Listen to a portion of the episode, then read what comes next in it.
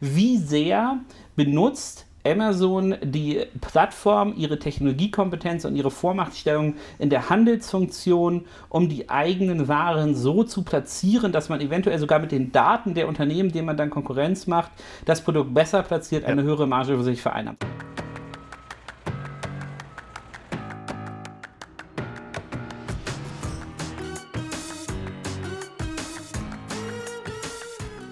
Hallo, willkommen beim Amazon Dorf Talk bei digitalkaufmann.de. Vorne mit Christian Otto Kellen. Und wir freuen uns heute äh, mit euch über Amazon zu sprechen, wie eigentlich jedes Mal. Das ist gar nicht so besonders. Stimmt. Aber ähm, wir haben natürlich normalerweise durch Analyze ein bisschen äh, Vorteil, dass wir gewisse Daten, gewisse Einblicke haben, die jetzt nicht ganz so öffentlich sind. Aber wir wollen uns heute unterhalten über eine Sache, die sehr interessant ist, nämlich die Anhörung im US-Kongress, ja, ähm, die äh, sehr, sehr viele Datenpunkte auch rausgebracht haben. Diese Dokumente sind öffentlich einsehbar, die Sachen, die dort gezeigt werden mussten, wo es eigentlich ja um die Übermacht ähm, von Amazon geht. Ähm, äh, diese Daten werden wir uns heute mal anschauen und gucken, wie hoch ist denn diese Übermacht wirklich. Ich möchte aber ein kurzes Plädoyer ähm, geben an die Leute, die denken, dass sie eventuell mit Amazon oder den anderen US-Firmen, ähm, die unseren Online-Markt, unsere Online-Wirtschaft, die unseren Online-Markt und unsere Online-Wirtschaft dominieren, nicht so richtig interagieren müssen. Und ähm, zwar glaube ich nicht, dass Regulierung diese Unternehmen jemals einschränken wird, egal wie viele Anhörungen der US-Kongress macht, egal was hier in Europa die Europäische Union und Wettbewerbsrechtler denn nun sagen wollen. Die, die Covid-19-Krise hat gezeigt, dass wir Grundbedürfnisse haben. Und diese Grundbedürfnisse, Elektrizität, Gas, Wasser, Wasser und Pakete, ähm, werden eingefordert werden. Also Internetzugang. Äh, Internetzugang, ja. Diese Sachen kann man zwar alle regulieren, aber ich glaube nicht, dass ein Regulator in der Härte durchgreifen kann, wie man bräuchte, um eine gewisse ähm, Monopolstellung ähm, zu brechen, weil das würde bei Konsumenten auf völlige Unverständnis treffen. Also wenn mir jetzt einer sagen würde, du musst deinen Amazon-Account ausmachen, dann wäre bei mir aber ordentlich was los, weil ich wüsste gar nicht, wo die ganzen Waren herkommen sollen, an die ich mich gewöhnt habe. Und so geht es, glaube ich, gerade ganz vielen. Also ein kurzes Plädoyer, dass auch wenn es Anhörungen gibt, auch wenn die Chefs der Internetkonzerne gelegentlich von irgendwelchen Senatoren angemault werden. Ähm, es, es, wird nicht zu einer Reduzierung der Wichtigkeit dieser Unternehmen führen in keiner Weise. Aber ähm, man kriegt auf jeden Fall spannende Daten mal geliefert, weil diese Einblicke etwas tiefer sind als das, was man aus der Börsenregulation eigentlich veröffentlichen muss.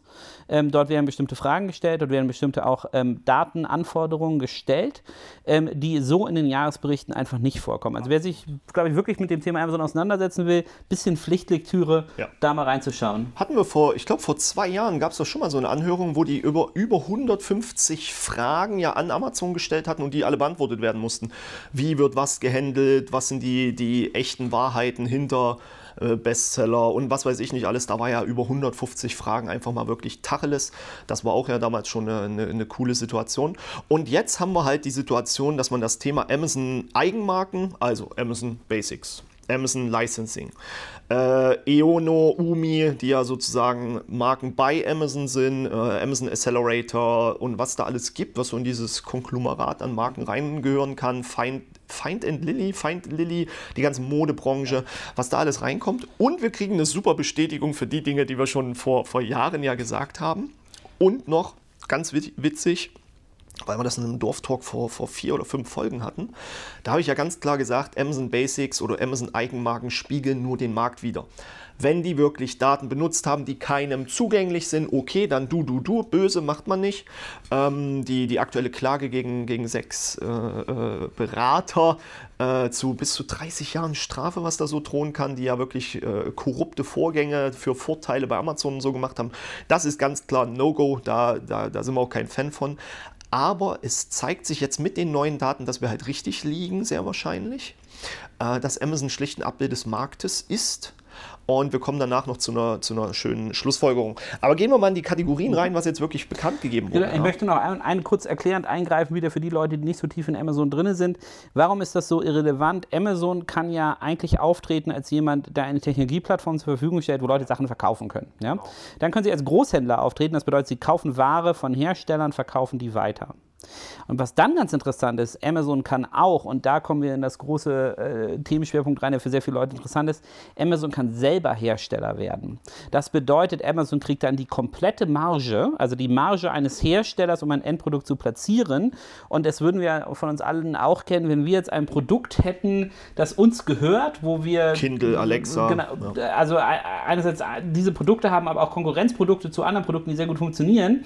Und bei dem einen verdiene ich 1 Euro, beim anderen nur 10 Cent Pro Provision. Dann könnte es ja schon sein, dass ich mal gucke, dass auf meiner Plattform dieses Produkt, wo ich 1 Euro verdiene, vor dem gerankt wird, wo ich nur 10 Cent kriege. Und das ist ein latenter Vorwurf, der im Raum steht. Wie sehr benutzt Amazon die Plattform, ihre Technologiekompetenz und ihre Vormachtstellung in der Handelsfunktion, um die eigenen Waren so zu platzieren, dass man eventuell sogar mit den Daten der Unternehmen, denen man dann Konkurrenz macht, das Produkt besser platziert, eine ja. höhere Marge für sich vereinnahmt. Das ist das, das Grundargument, über das es sehr viel Streit gibt genau. und wo es sozusagen panische Angst bei Herstellern gibt. Ich gehe auf Amazon, mein Laden läuft dort richtig gut. Sechs Monate später bringt Amazon das gleiche Produkt raus und das wird äh, sonst wie hoch gerankt. Ja, weil sie hinschreiben, präsentiert von unserer Marke, holen sich den Werbeslot oder ähnliches. Machen sie ja.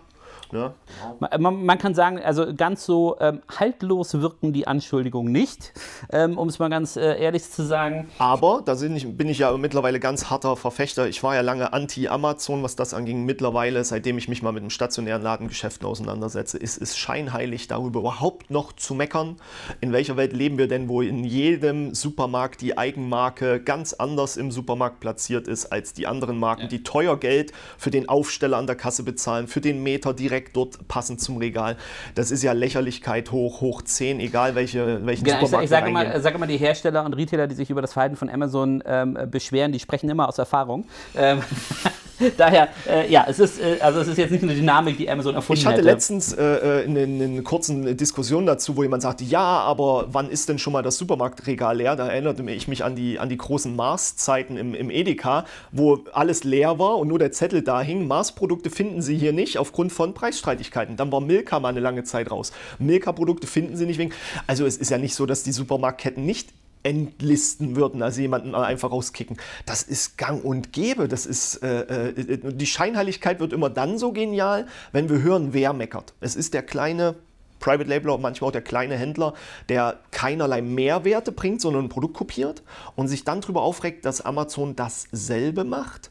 Die Hersteller sind selten die, die sich aufregen, weil die Hersteller sind ja die, die diese Waren für Amazon herstellen. Ja, sieht man ja in den, in den gängigen Medien, siehst du ja, wo Amazon was sourced ja, wo sie ihre Mülleimer herkriegen, wo sie ihre LEDs herkriegen. Genau, also man, man äh, da wollte ich noch zweimal äh, erklären, eingreifen. Das eine ist, es ist jetzt nicht so, dass Amazon massiv viele Fabriken in China baut und die Sachen tatsächlich selber herstellt. Die äh, White Labeln im Endeffekt äh, oder die, die, die labeln das von, von existierenden Herstellern. Ähm, mir ist, daran, danach suche ich immer, mir ist noch kein Fall bekannt, wo Amazon tatsächlich die Fabrik gekauft hätte. Kennst du einen?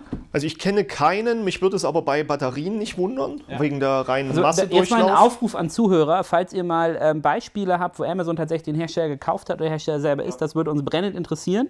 Ähm, äh, da schreibt das gerne mal unten in die Kommentare. Ähm, also jetzt nicht im Sinne von, äh, da läuft das Band, das ist eine Warta-Batterie, hier kommt die Amazon-Batterie umgelabelt, sondern wirklich, wo man, wie, wie so Anker, das Powerbank-Ding, wo ja. wirklich die ganze Fabrik von A bis Z nur noch dort genau, arbeitet. Das müssen wir gucken. Und dann ein, den zweiten Punkt, den ich einmal erklären wollte, sind nochmal dieser Punkt der Brands.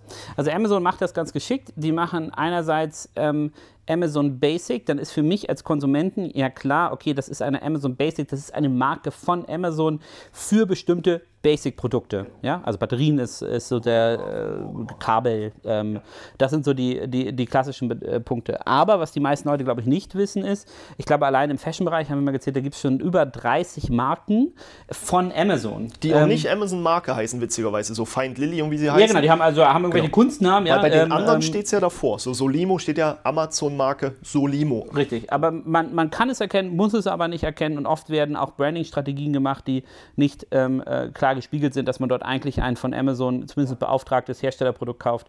Man denkt, das äh, könnte Umi. So, Nur bei Umi hat's, äh, mussten sie jetzt einen Trife hinlegen. Bei Umi steht jetzt Umi bei Amazon. Ja. Also, da, sie müssen schon mehr in die Transparenz gehen. Da kriegen sie immer ein bisschen Ärger von oben. Aber es gibt so Bereiche, wo du selber dich dann wunderst. Im Schmuckbereich sind sie ja dran, was zu versuchen mit Amazon Collections oder wie es heißt. Ja. Habe ich mir mal angeguckt. Das ist lächerlich, null Traffic, die haben es halt einfach nicht drauf, was Schmuck angeht. Äh, sie wissen dann aber auch schon, wo was geht und was nicht. Ähm, und sie platzieren sich halt dort, wo der Markt funktioniert. Und sie haben einen ganz genialen Ansatz gefunden, meiner Meinung nach. Aber lass uns doch mal die Kategorien angucken, die wir kennen. Jetzt, und äh, einfach mal ich die, die Erklärung gehen. geben durfte, jetzt können wir uns die Kategorien Genau. angucken. Also wir haben natürlich, nehmen wir Übrigens, gute Handschrift. Also, Ja, äh, Dr. Cam, Dr. Ama- Tramazon. Ähm, Im Consumer Electronic Bereich überrascht es jetzt niemanden, dass da Amazon Fuß gefasst hat. Ne? Du hast schon die, die Kabel und so angesprochen. Amazon hat die Daten relativ simpel rausgegeben. Den normalen Share 2019, äh, äh, One, also First, ja, äh, Amazon selber inklusive der Vendoren haben da einen Anteil von 43 Prozent und 3P, also alle äh, Seller kommen halt auf, auf 57 Prozent. Und jetzt werden die Zahlen überall falsch dargestellt. Ich lache mich da tot. Jetzt behaupten die Leute da draußen, 3 Prozent in der Kategorie Consumer Electronics macht Amazon mit Eigenmarken, weil die in der Spalte 3 Prozent geschrieben haben. In der Erklärung, ein Chart weiter oben, haben sie aber hingeschrieben, dass sich die 3 Prozent auf die 43 beziehen, weil 43 plus 57 ist 100. Äh, und da haben sie extra ein Bild gemacht. Also 3% von 43, was dann quasi 1,4, das gehört wirklich denen. Es ist marginal klein, Hundertstel. In der Summe natürlich gigantisch. Na klar, wenn mir, äh, also der Jens Wasel, den zitiere ich da immer gerne, der sagt, er würde gerne allen europäischen Umsatz gegen 1% am chinesischen Anteil eintauschen. Klar müssen wir die Gesamtzahl noch betrachten, aber de facto alle, die meckern, meckern in ihrem Eigensegment. HDMI-Kabel kann ich voll verstehen, aber da gibt es genug andere Anbieter, die Amazon Basics auch wirklich die Stirn bieten können. Wir reden von 3% von 43%. Für mich kein großes Ding und auch genau, keine Überraschung. Consumer Electronics, äh, genau. Ähm, und also äh, das nochmal wichtig, wenn ihr euch die Zahlen selber anguckt. Wer lesen kann, ist ein Vorteil. Ähm, äh, sozusagen diese Addition der zwei großen Zahlen ähm, ergibt 100. Das bedeutet, die kleine Zahl ähm, ähm, kommt dann auf die sozusagen ähm, ähm, Platzierung Sie von. stellen sie auch selber so dar, Amazon. Richtig, Also ist alles klar formuliert, Gibt aber es, falsch. da andere, gibt's da andere falsch? Reden wir tatsächlich vom Umsatzvolumina oder reden wir vom pro Stück Absatz? Also da gibt, nee, es nee, gibt ja die andere, Gesamt, äh, Gesamtumsatzanteile. Okay, es gibt ja, gibt ja Möglichkeiten zu mogeln bei sowas, ne? ähm, um das nochmal besser anders darzustellen. Das deckt sich ja eigentlich aber auch mit dem E-Commerce-Report, den wir, den wir rausgebracht haben. Amazon ist, und das werden wir, glaube ich, in den Zahlen auch, ähm, äh, vor allem wenn ich so ein bisschen auf deine, die Spickzettel hier gucke, ähm, feststellen, die sind ja in keiner in keiner äh, Rubrik auch nur annähernd dominant mit Eigenmarken. Ne? Richtig, aber es gibt halt auch fairerweise keinen, der, der, in- der in allen Rubriken 2% hat. Ne? Also weil, weil, Genau du das, das ist addierst, der Punkt, ist der Punkt, genau. wenn du das addierst, dann kommt da ein Volumen raus, wo, wo du ja beim GDP von mehreren ist halt äh, Ländern bist. Siehe ne? Batterien, wo sie halt zu, zu irgendwie 80, 90 Prozent dominieren. Aber okay, das ist dann halt nun mal so. Aber, dann, aber dann lass uns doch mal, also ich gucke jetzt hier gerade Kosmetik, finde ich sehr spannend. Ja. Ähm, Warum? Ist relativ einfach. Sie kriegen kein Branding hin. Also sie haben selbst 1% von 35. Sie kriegen überhaupt nicht, was Amazon gezeigt hat die letzten Jahre, ist, sie können Branding nicht. Ne? Was gibt es da? Mama Bär fürs, fürs Futter. Dann gibt es Lifelong, eine riesen Katzenfuttermarke, die sie europaweit gerade sie ausrollen. haben es halt nicht so mit der Emotionalität. Nee, sie schreiben hin Amazon-Marke. ja, ähm, und äh, du darfst nicht vergessen, in dem, in dem Bereich Kosmetik, Beauty gibt es nun mal Marken. Vielleicht kann ich noch den interessierten Lesern tatsächlich, darf ich dir das mal zeigen? Dann hier, guck mal, das ist die Liste, von der wir gerade arbeiten. Also bei Kosmetik haben wir bei 1P 35 Prozent, kombiniert mit 3P 65 Prozent. Der Amazon-Anteil dort liegt unterhalb eines Prozentes von ähm, Also nur 35 0,3%, Prozent. Genau. genau. Christian, Lächerlich. Christian ist deutlich besser in Mathe als ich hier, Kopfrechnen. Nee, ich kann gut schätzen. ich kann gut Genau, schätzen. also Kosmetik haben wir einen äh, wirklich vernachlässigbaren aber wir reden ähm, auch von, Anteil. von ne? L'Oreal und, und all diesen großen äh, Geschichten, wo, wo die Zielgruppe Frauen auch gerne immer wieder das kauft, was sie kennt, was sie schon Jahre, Jahrzehnte benutzt. Ja, und da kommst du nicht einfach rein mit einer mit irgendeiner neuen Marke. Ja, da, da, das funktioniert nicht. Da ist der Markt einfach äh, viel zu dominiert von den, von den Big Playern. Ja, das ist Fakt. Ja. Also wir kommen ähm, weiter, vielleicht sollten wir mal uns von unten nach oben ähm, auf, äh, aufraffen. Also wir haben ja noch ein paar äh, unter 1%er, ne? Genau, Spielzeug. Ähm, Spielzeug. Selber Fakt. Äh, Das ist Marke. Ja, also äh, ich kaufe jetzt da bestimmt nicht eine Amazon äh, äh, Basics äh, Gesellschaftsspiel. Ja, Ich das, weiß nicht, das also da, das, das bietet sich auch nicht an, da Hersteller zu werden. Na gut, außer Ähm, wenn du überlegst, so ein Monopoly. Also Monopoly in der Amazon Edition wäre schon geil. Ja, aber das müssten sie ja trotzdem an, an Monopoly. Ach, sie müssten an Hasbro Geld Ja, bezahlen, ja, ja, stimmt. genau. Aber Also so, das- so statt der. Damit haben sie äh, es ja nicht so. Wie heißen die großen Parkstraße und Seestraße? Wäre dann so Amazon Choice und Bestseller Wenn, oder wenn, das, sowas? wenn das mal rauskommt, dann machen wir auf jeden Fall ein Amazon-Turnier, Das laden, spielen wir dann laden aber alle live. Leute aus Ja, der, aus der. Amazon-Branche sozusagen hier nach Hamburg ein und machen einen Cup. Äh, Das wäre wär tatsächlich so ein, so ein Thema. Äh, Hasbro, ich berate euch da gerne, wie das, wie das aussehen sollte. Amazon Coins wäre die Währung, da könnte man jetzt schon wieder ewig drüber sprechen. Äh, statt gehen Sie ins Gefängnis, Accountsperre. Ja, Ja. okay. Sorry für unseren Nerd-Humor. Müsst ihr jetzt einmal, einmal mitmachen jetzt. Ähm, so, wir haben noch einen unter 1%er und zwar eine überraschende Kategorie. Consumables, äh, Consumables, also diese Massen, äh, äh, ich denke mal Nö, nö, nö, nö, Trockenbereich. da steht 2%. ja, ja. Achso, du meinst die Books. Ja, ich meine die Books, ja. Ja, na, was, ja.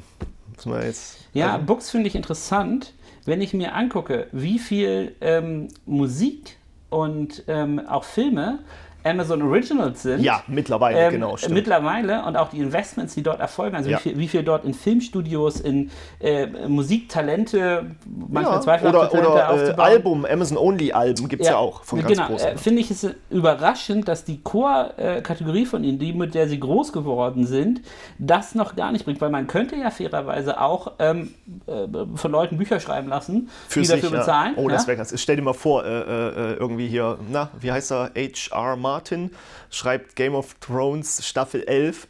Amazon Exclusive. Das würde ja durch die, durch die Decke schießen. Äh, siehe, siehe, dieses äh, äh, HBO macht ja jetzt einen eigenen äh, Justice League Snyder Cut. Apple Plus macht irgendwie eine eigene Serie mit. Stell dir das mal vor, Stephen King macht irgendwie Poltergeist 5 und Amazon Only. Das wäre krass. Aber es gibt ein Amazon Only Buch. Wirklich. Natürlich, und das ging durch die Decke und ich habe es nicht bekommen. Das war innerhalb von unter einer Woche ausverkauft. Ähm, es war diese Neuauflage der Grimmschen Märchen. Und es gab es nur als Amazon-Buch von Amazon. Und das äh, war irgendwie ein Apfel und ein Ei hat es gekostet. Amazon hat da in der Zeit, wo, äh, ich glaube, es war letztes Jahr, da gab es irgendwie die Lesewoche, lest mehr euren Kindern. Und da haben die das Ding platziert. Das ging ab wie nichts. Also so unclever äh, clever finde ich es gar nicht. Aber du brauchst halt ähm, äh, Leute und da kommst du bei Amazon meiner Meinung nach an eine Grenze. Stell dir mal vor, die hätten vor drei Jahren mit irgendeinem so einem vegetarischen Koch ein Kochbuch gemacht. Und dieser vegetarische Koch ist jetzt so ein komischer. Genau, also ich bin, ich bin Da genau kannst du genommen- dich also ich- festnageln und auch scheitern Ja. mit den falschen Aushängeschilden. Äh, worüber ich, worüber ich auf jeden Fall, Adler, ähm, worüber ich so ein bisschen überrascht bin, ist tatsächlich, dass in der Branche das so gering ist, weil Amazon investiert massiv in Content und so eine Filmproduktion zu machen ist ja auch einfach äh, unglaublich teuer. Bringt aber mehr und Geld auch, Und auch langfristig. langfristig bringt wahrscheinlich mehr Geld. Also bei Büchern Klar. sehen wir ähm, Amazon gar nicht aktiv. So, Ja. dann kommen wir, aber du hast es schon angesprochen, zur nächsten, zu, zu, also äh, auch nur 2%, aber nicht 2% vom Gesamtmarkt, das ist wichtig, sondern von 41% Consumables. Ja. Ähm, da geht es darum, äh, denen ihre eigenen Cashewkerne, denen ihre eigenen Erdnüsse, alles im Trockenbereich, was sie da reingehauen haben, Solimo und wie die Marken da alle heißen. Ähm, das ist nett, weil sie da einfach auch das Volumen äh, äh, abbilden. Und da sind sie meiner Meinung nach aber halt relativ clever gewesen. Ich will auch gerne mal schon spoilern.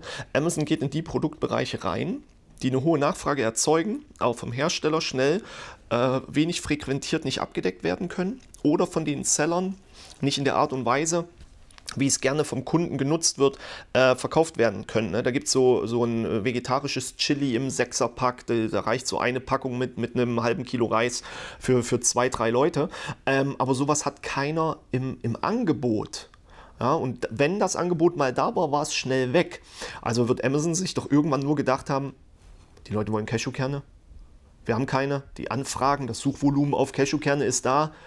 Es, gibt kein Angebot. Dann machen wir das jetzt halt. Wenn die Hersteller nicht in der Lage sind zu verstehen, dass man ein Kilo Cashewkerne dort verkaufen kann, wo sie ihre 125 Gramm im, im, im Discounter verticken wollen für 3,50, ja, dann gehen sie natürlich dahin. Ist doch, das wäre doch für jeden, der unternehmerisch denkt, wäre das doch fatal, das nicht zu machen. Deswegen meine ich, mittlerweile sollten wir uns nicht darüber aufregen, dass Amazon uns kopiert oder in Teilen kopiert, sondern man sollte langsam mal hingucken, wieso können die wie Lifelong eine Katzen- und Hundefuttermarke einfach so auf, ausstampfen? Wieso verkaufen die bestimmte Verpackungsgrößen, bestimmte Richtungen, bestimmte Produkte? Wer jetzt clever ist, kopiert doch bitte nicht mehr Private Label technisch irgendeinen Hersteller, irgendein Produkt. Fangt doch mal bitte an und kopiert das, was Amazon da macht, grandioses im Bereich Modesegmente, im Bereich äh, äh, Beauty, im Bereich Schmuck. Was für Kollektionen kopiert Amazon denn? Weil was Amazon kopiert, ist meistens schon eigentlich ein Indiz dafür, das scheint auf dem Markt Erfolg zu versprechen.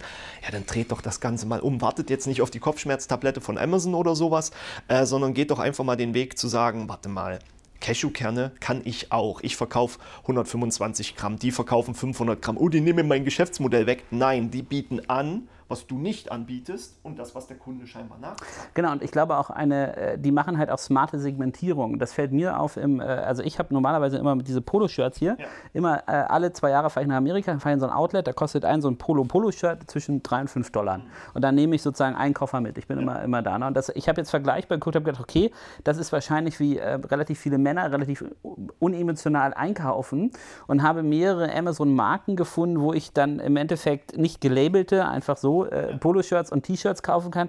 Und das war so lustig, weil ich hatte die dann alle einmal in grau bestellt und dann meinte meine Frau so, ah, das ist aber langweilig. Also immer das gleiche anziehen ist blöd.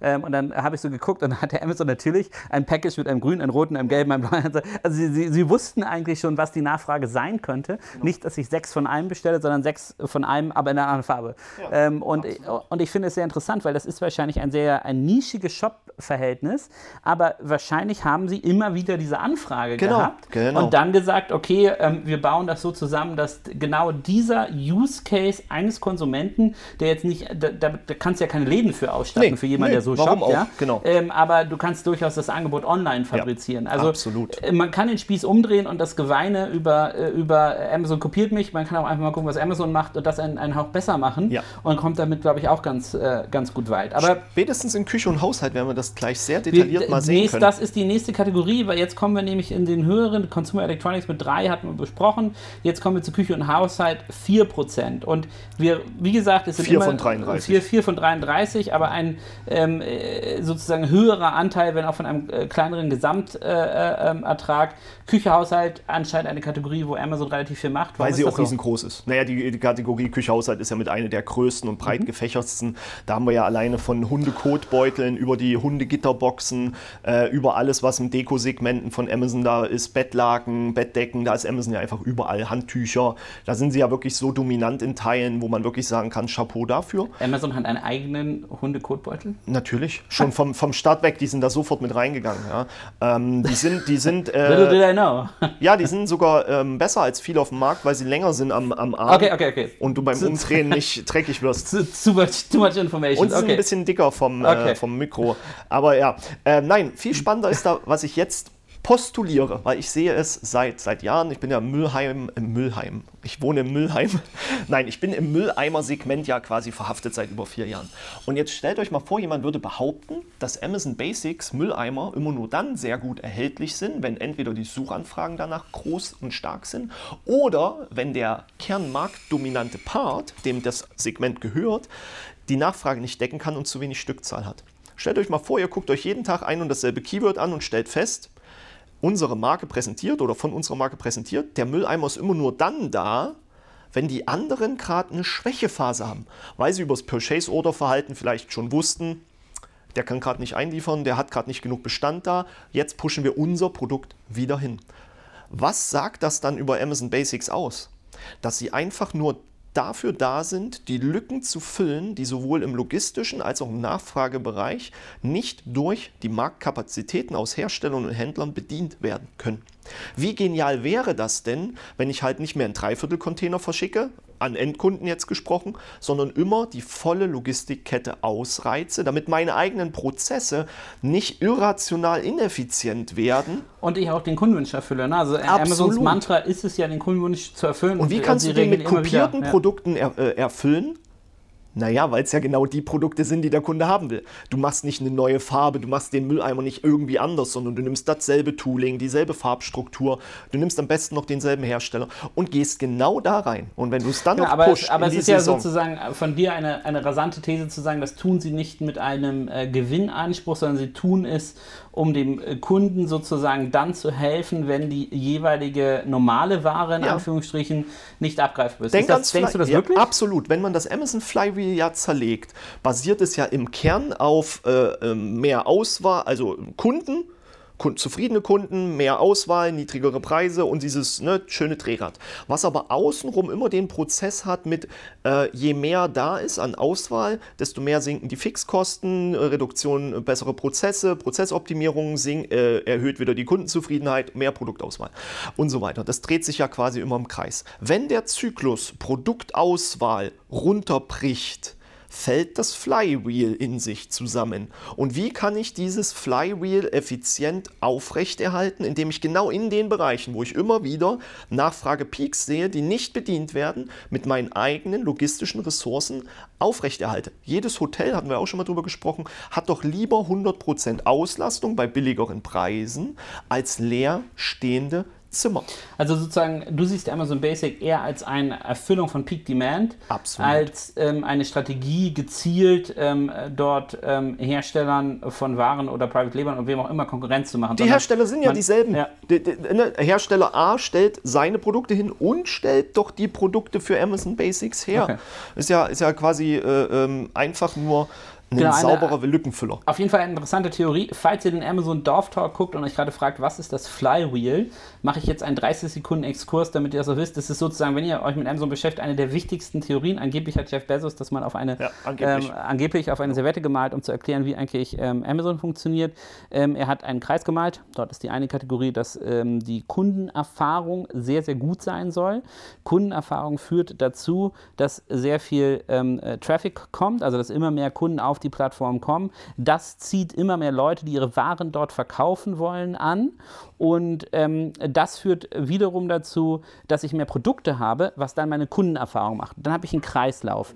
Und dann habe ich als Unternehmen zwei Optionen. Ich kann mir selber sozusagen Profite ausschütten, weil ich es geschafft habe, ein Marktplatzmodell zu machen. Oder ich nehme dieses Geld und reinvestiere das in meine ähm, preissenkenden Maßnahmen, in meine Logistik, ähm, in meine Technologie, in die Kapazitäten, die ich vorhalte. Und das zahlt dann aber wieder hintenrum auf die Kundenzufriedenheit ein. Ne? Und ein Teil, dass ich das reinvestiere, bedeutet auch, dass ich immer den niedrigsten Preis anbiete.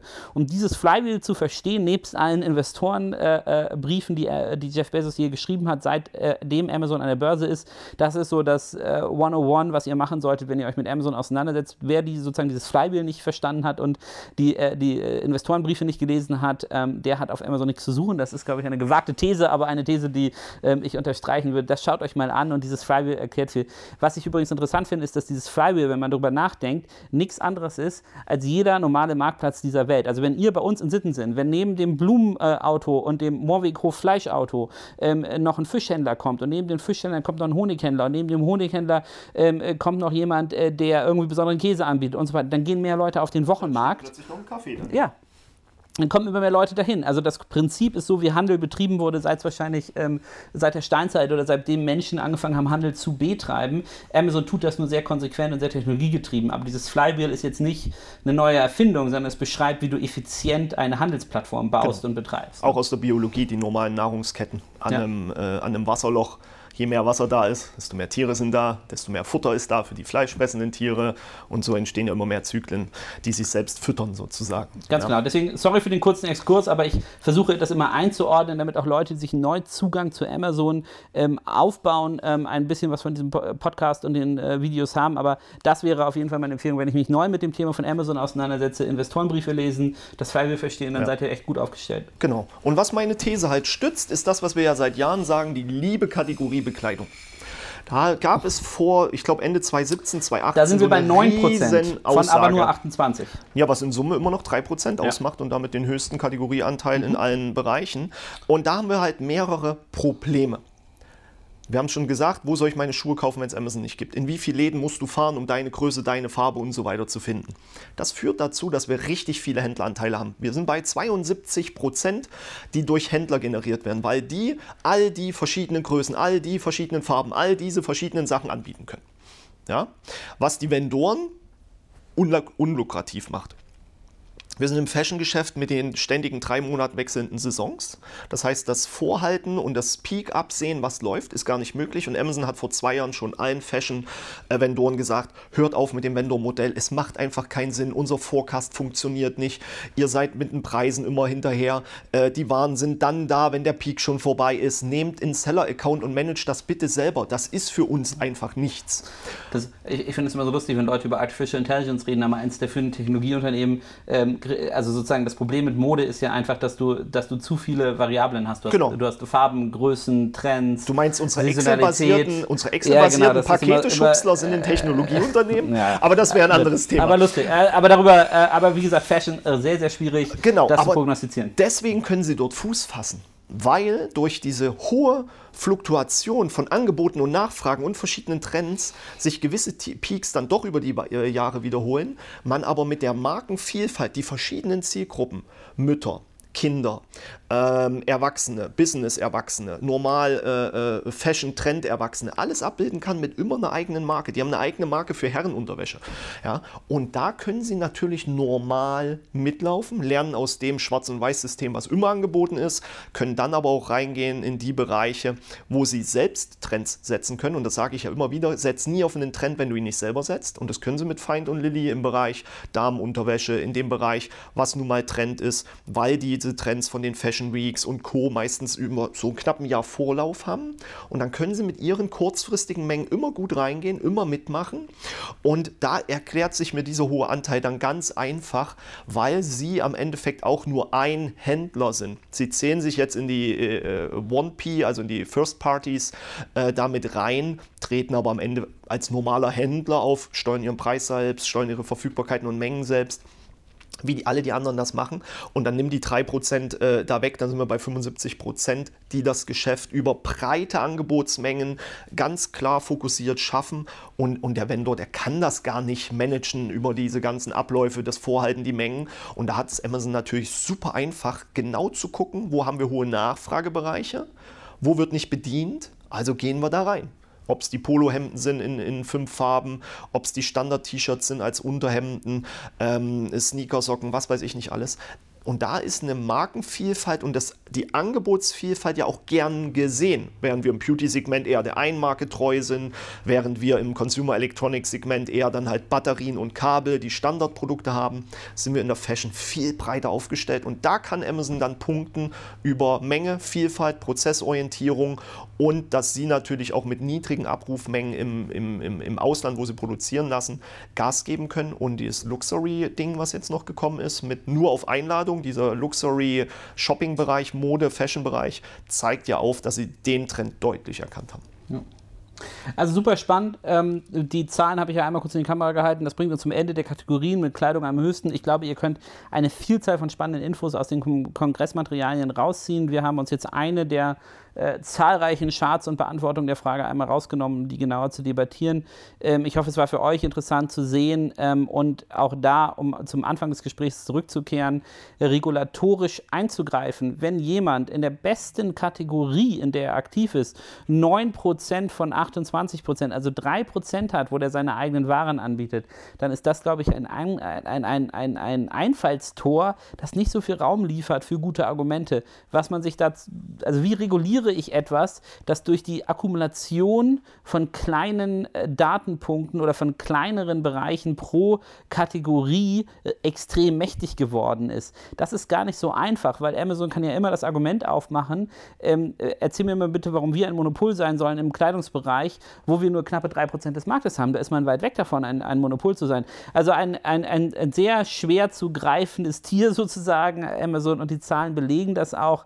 Daher bleibe ich bei dem Argument, Argument, dass Regulierung und auch der US-Kongress, die können vielleicht Jeff Bezos oder wen auch immer ein bisschen ärgern, indem sie sie zwingen, äh, mal vorbeizuschneiden.